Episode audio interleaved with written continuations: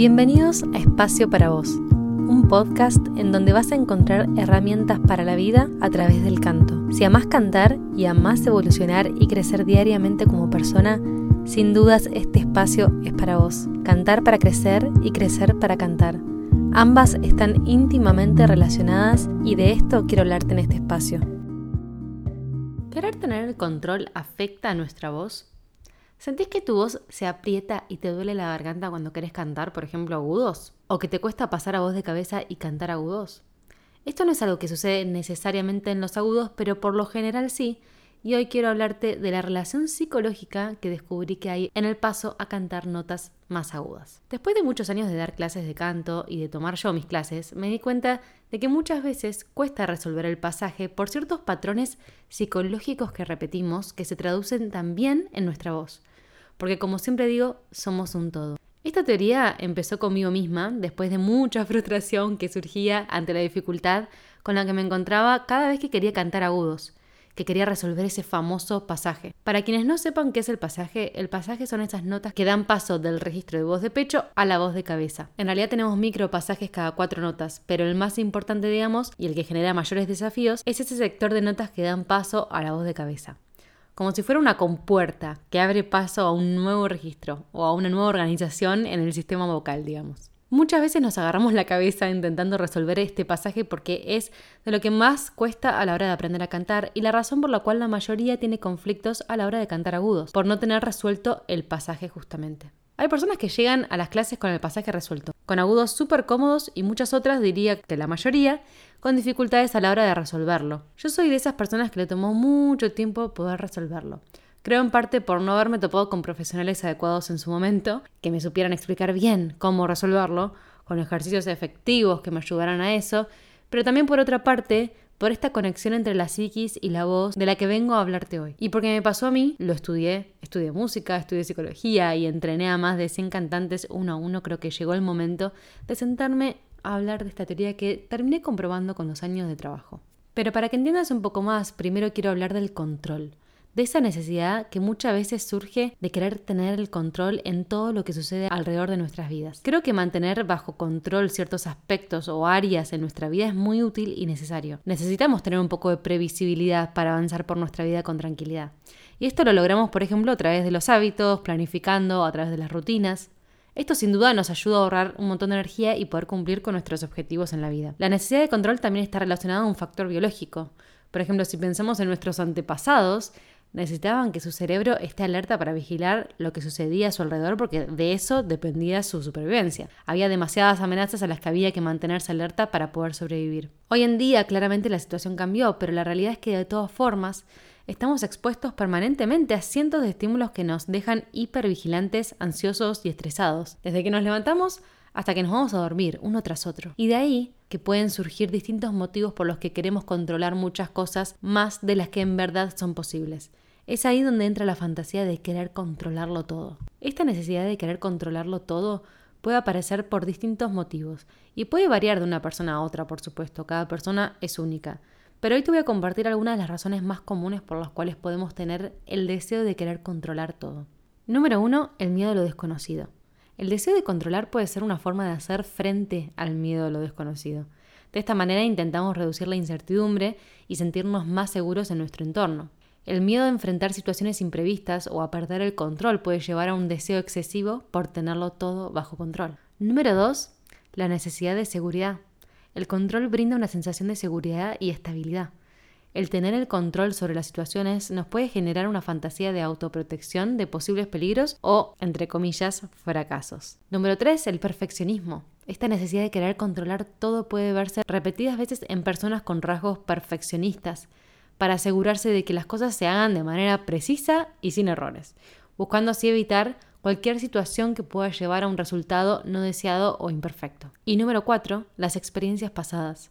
Ciertas experiencias previas de falta de control, pérdidas o traumas totalmente imprevistos pueden llevarnos a un deseo excesivo de querer controlar todo en el futuro, como medio para evitar nuevamente pasar por una situación desagradable. Como dijimos antes, todo depende del grado de las cosas. O sea, querer controlar ciertas cosas está buenísimo y nos ayuda a vivir una vida más en armonía, pero de ahí a querer controlarlo todo ya puede ser un exceso que en verdad nos puede traer ciertos efectos negativos a nuestra vida, como estrés, ansiedad y dificultad para adaptarse a los cambios. Y acá es donde quiero frenar, porque es donde veo la alta relación con el desarrollo de nuestra voz, con el canto y sobre todo en ese momento de pasaje, de cambio, de crecimiento vocal. Como vimos antes, el querer controlar todo tiene que ver con el miedo al cambio, a lo desconocido, y eso es justamente lo que sucede en el pasaje y lo que pueda venir después. Nuestra voz de pecho el registro de voz de pecho es lo conocido para nosotros. Es el registro en el cual hablamos y cantamos naturalmente en primera instancia. Nuestras cuerdas vocales funcionan de determinada manera en ese registro, nuestro cuerpo se acomoda a dicho registro y eso es lo conocido para nosotros. Así andamos por la vida hasta que nos damos cuenta de que queremos cantar pero que no podemos cantar todas las canciones que nos gustan porque encontramos ciertas limitaciones en nuestra voz. Por ejemplo, a la hora de querer cantar las notas agudas que nos piden ciertas canciones. Y esto, por supuesto, nos frustra. Entonces ahí, en el mejor de los casos, imaginemos que comienzo clases de canto, en donde una de las cosas a trabajar es en expandir mi rango vocal, o sea, de la nota más grave a la nota más aguda que puedo cantar, para así tener más notas en mi valijita y poder cantar cada vez más canciones.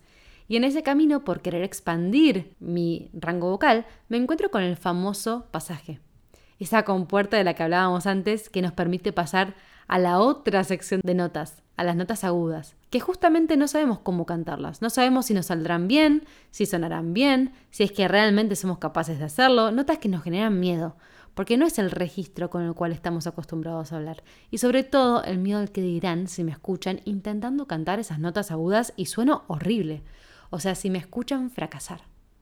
Son esas notas desconocidas que no estamos acostumbrados a ejecutar y nos toca comenzar a explorarlas. Se me viene a la cabeza como desmalezar y armar un nuevo camino en una selva, un camino que no teníamos hecho, un surco nuevo. Se podrán ir imaginando cómo esto se asemeja a la vida real. Nuestra necesidad de querer tener todo bajo control surge sobre todo ante lo imprevisto, ante lo desconocido, al igual que en el pasaje. Y la pregunta es, ¿qué hacemos ante lo desconocido? ¿Lo escondemos? ¿Lo evitamos? ¿Lo tapamos? ¿O lo aceptamos y afrontamos? ¿Lidiamos con el cambio? El tema es que querer tener todo bajo control nos demanda realmente mucha energía y es pesado para nosotros. Requiere un doble trabajo. Primero el de no aceptar la realidad, negarla, y segundo hacer de todo para taparla. Por ejemplo, llevado al extremo pasa mucho en casos de TOC, en donde te lo voy a explicar de una manera muy simplificada y en pocas palabras para ejemplificar, pero claramente es un tema de muchísima más complejidad y mucho más profundo que esto que te voy a decir ahora. Pero en el TOC, los trastornos obsesivos compulsivos, lo que suele suceder es que se busca dejar de pensar en cierta cosa, negarlo, taparlo, no lidiar con eso y a la vez, para poder lograr esto necesariamente tenemos que ocupar nuestra cabeza en otra cosa. Por ejemplo, el típico ejemplo, limpiar excesivamente la casa. Por lo cual es doble tarea, negar, número uno, y las acciones que requieren tapar justamente para negar, número dos. Esto resulta muy pesado, lleva un desgaste energético tremendo, entre muchas otras cosas más. Esa pesadez que nos genera el no aceptar los cambios, esa energía que perdemos al no aceptar los cambios, es la misma que nos dificulta resolver el pasaje muchas veces y ahora te voy a explicar por qué. Técnicamente, para poder cantar notas agudas, las cuerdas vocales necesitan estirarse, afinarse, para así poder vibrar más rápido y poder sonar agudo. Imagínense un elástico.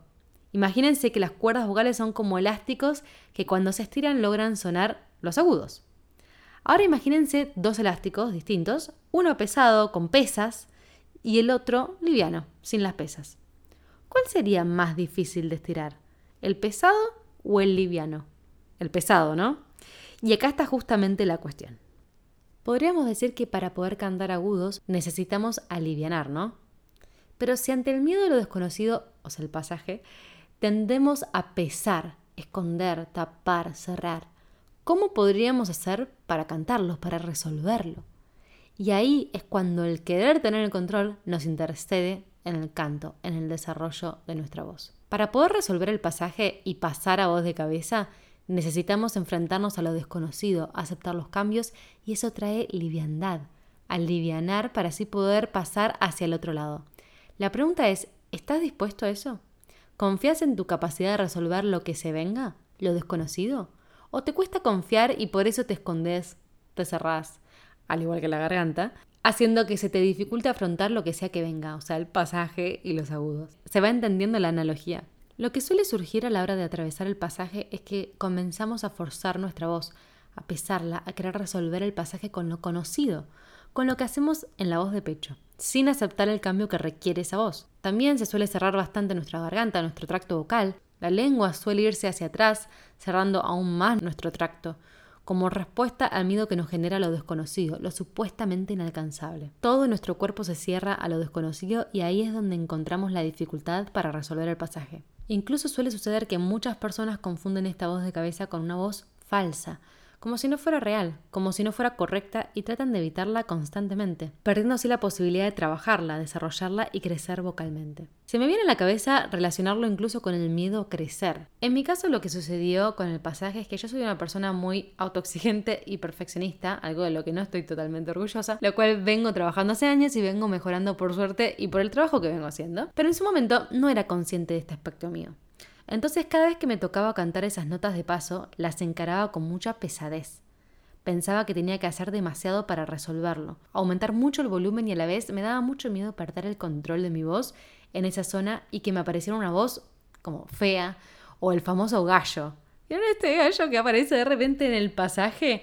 Probablemente alguna vez les pasó intentando cantarlo. Realmente estuve así mucho tiempo porque me costaba demasiado alivianar, soltar, que es justamente lo que se requiere para resolver este pasaje. ¿Cómo iba a alivianar cuando supuestamente para lograr las cosas en la vida hay que hacer, hacer y hacer excesivamente? Esto es lo que piensa una persona muy perfeccionista y autoexigente, ¿no? ¿Cómo iba a soltar el control cuando lo que menos quería era sorprenderme con un sonido desagradable?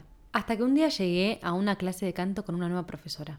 Había decidido cambiar de profesora porque sentía que ya estaba haciendo bastantes años con una profesora con la que no veía avances en mi voz. Cuando llegué a esa clase con esa nueva profesora por primera vez, me acuerdo que le dije que tenía muchos inconvenientes para cantar los agudos, que no podía pasar a voz de cabeza, que no era para mí eso. Me miró y me dijo, ¿qué? para nada. Vas a ver que ahora te voy a ayudar a resolverlo y literalmente en una clase en esa, a través de un ejercicio corporal, me guió para encontrar la sensación necesaria para resolver ese pasaje y lo resolví. No lo podía creer. Obviamente estuve por mucho tiempo tomando clases con alguien que supuestamente era una eminencia en el canto, que cantaba muy bien, pero que evidentemente no sabía cómo enseñar, y por eso me tuvo dos años y medio sin saber cómo guiarme hacia resolver el pasaje diciéndome incluso que yo nunca lograría llegar a cantar una determinada nota que hoy canto y paso incluso, pero ese era su desconocimiento en el tema. Y por eso siempre repito que sean conscientes de a quién quieren que los acompañe en su desarrollo vocal.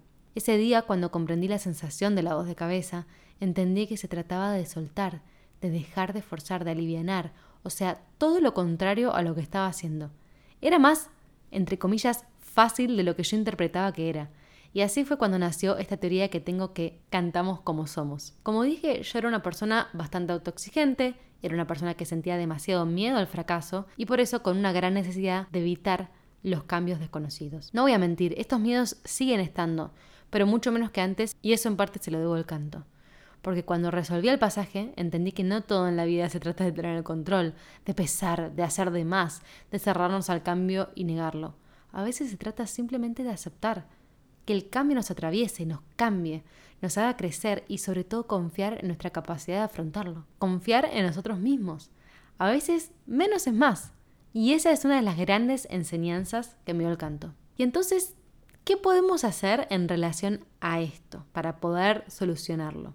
Número uno, primero diría que estaría bueno empezar por entender, sin juzgar, este mecanismo de defensa que todos tenemos en mayor o menor medida esta falsa creencia que controlándolo todo estaríamos más tranquilos, cuando es justamente al revés. El control, como dijimos, es duro, rígido, pesado, nos desconecta de la realidad y no nos permite crecer.